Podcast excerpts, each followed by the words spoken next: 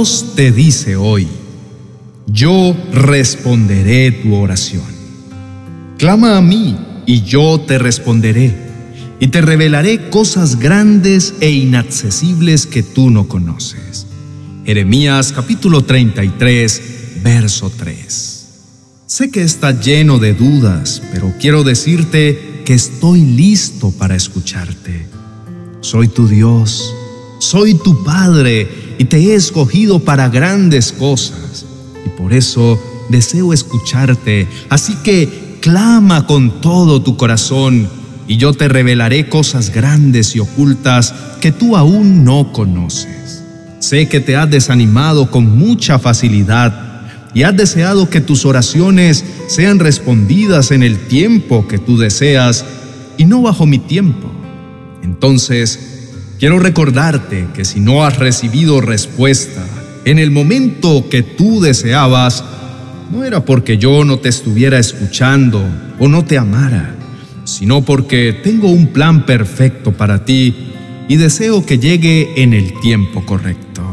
No en el tiempo que tú deseas, sino en el tiempo que tú necesitas.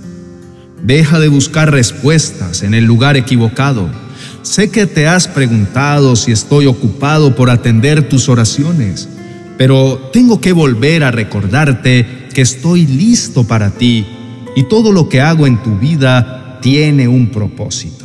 Así que no dudes de mi amor. Al contrario, afianza tu fe y llena tu ser de mi fiel cuidado. Hola, hoy quiero que entiendas lo siguiente. La oración puede hacer lo que Dios puede hacer. Ahí radica exactamente el secreto, que Dios, aunque puede hacer todo por su poder ilimitado, solo hará y solo se revelará en la medida en que tú le conozcas y lo invoques. Y allí es donde entra en juego nuestra oración. Si tú no conoces lo suficiente a Dios o te quedaste apenas chapoteando en las orillas de su persona, entonces tu oración sin duda será un mero formalismo para acallar la conciencia y para cumplir con lo políticamente correcto. De ahí surgen esas oraciones huecas y sin sentido en las que intentamos conectar las palabras más espirituales que nos sabemos, pero que muchas veces ni creemos ni sentimos. La palabra de Dios nos advierte que cuando oramos y no recibimos es porque no hemos aprendido cómo orar. La oración debe ajustarse en términos de tiempo, voluntad y propósito a los planes de Dios, de modo que tenemos confianza en Él porque sabemos que si le pedimos algo conforme a su voluntad, Él nos oye y así como sabemos que Dios oye nuestras oraciones, también sabemos que ya tenemos lo que le hemos pedido. Una oración que no se ajusta a su voluntad puede terminar por estropear el buen propósito de Dios hacia nosotros.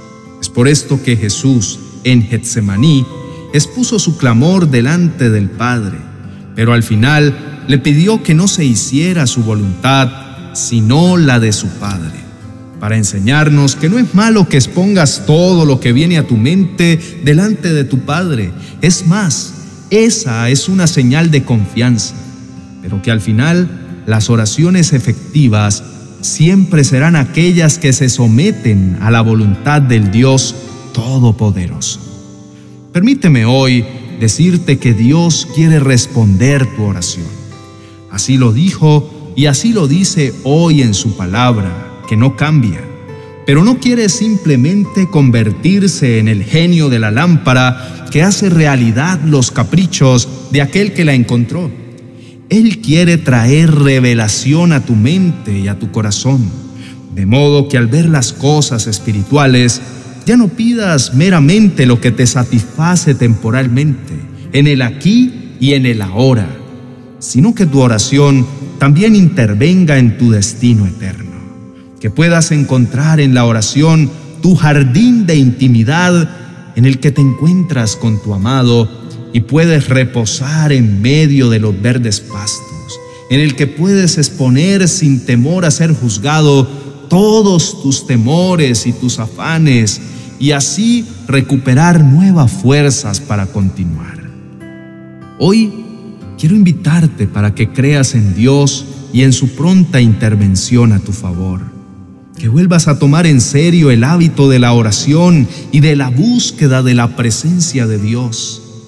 Que hagas de tu habitación tu cuarto de guerra, un lugar en el que te apropias de todas las promesas de Dios y batallas sin tregua a favor de los tuyos.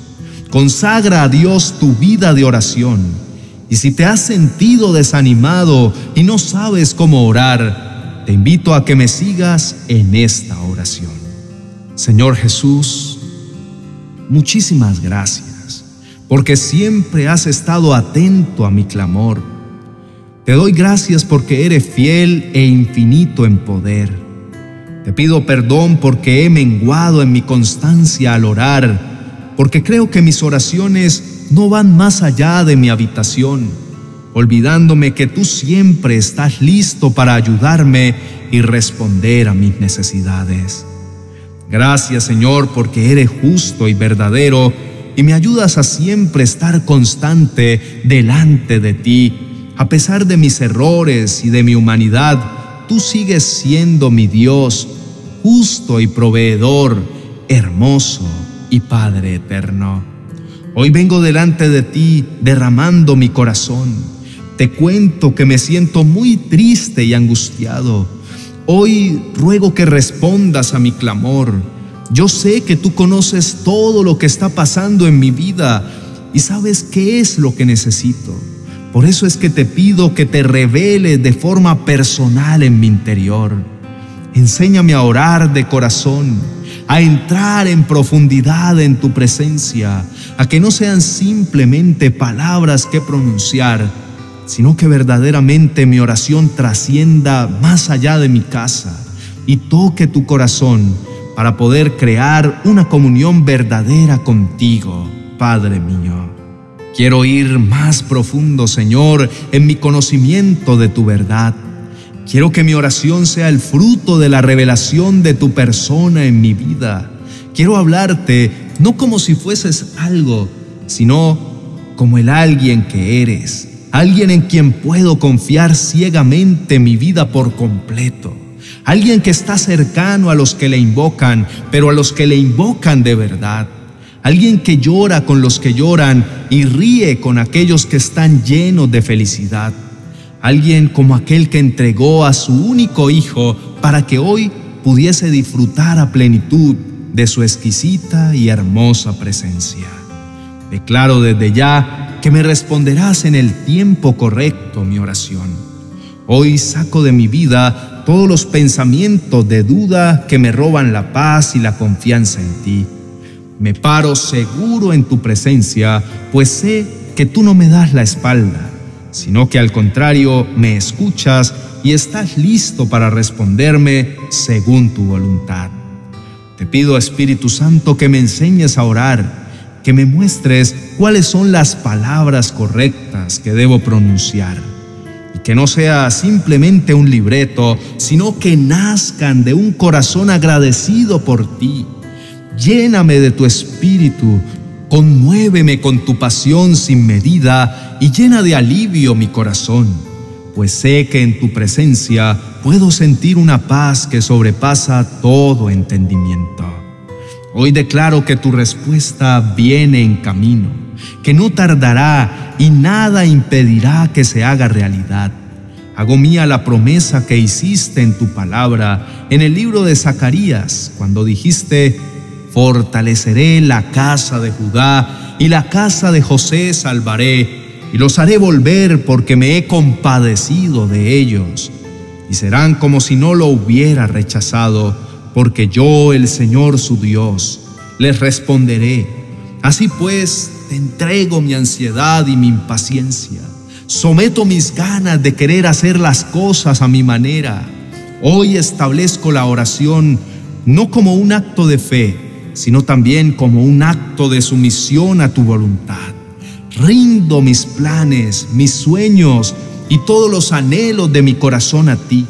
Preparo mi corazón para ver tu respuesta y tu intervención.